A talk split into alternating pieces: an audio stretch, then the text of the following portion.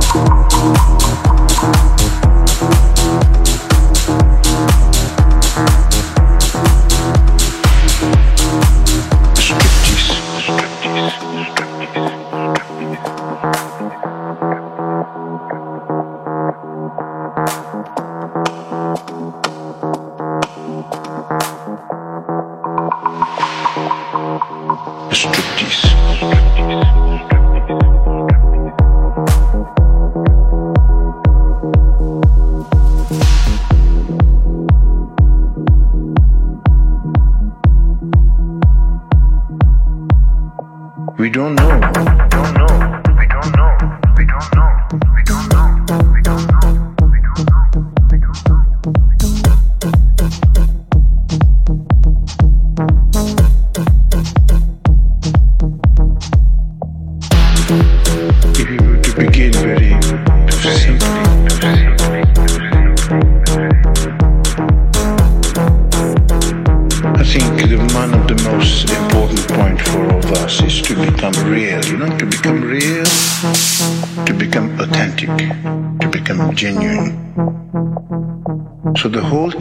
Strip away all that is unnatural. I call it the natural striptease.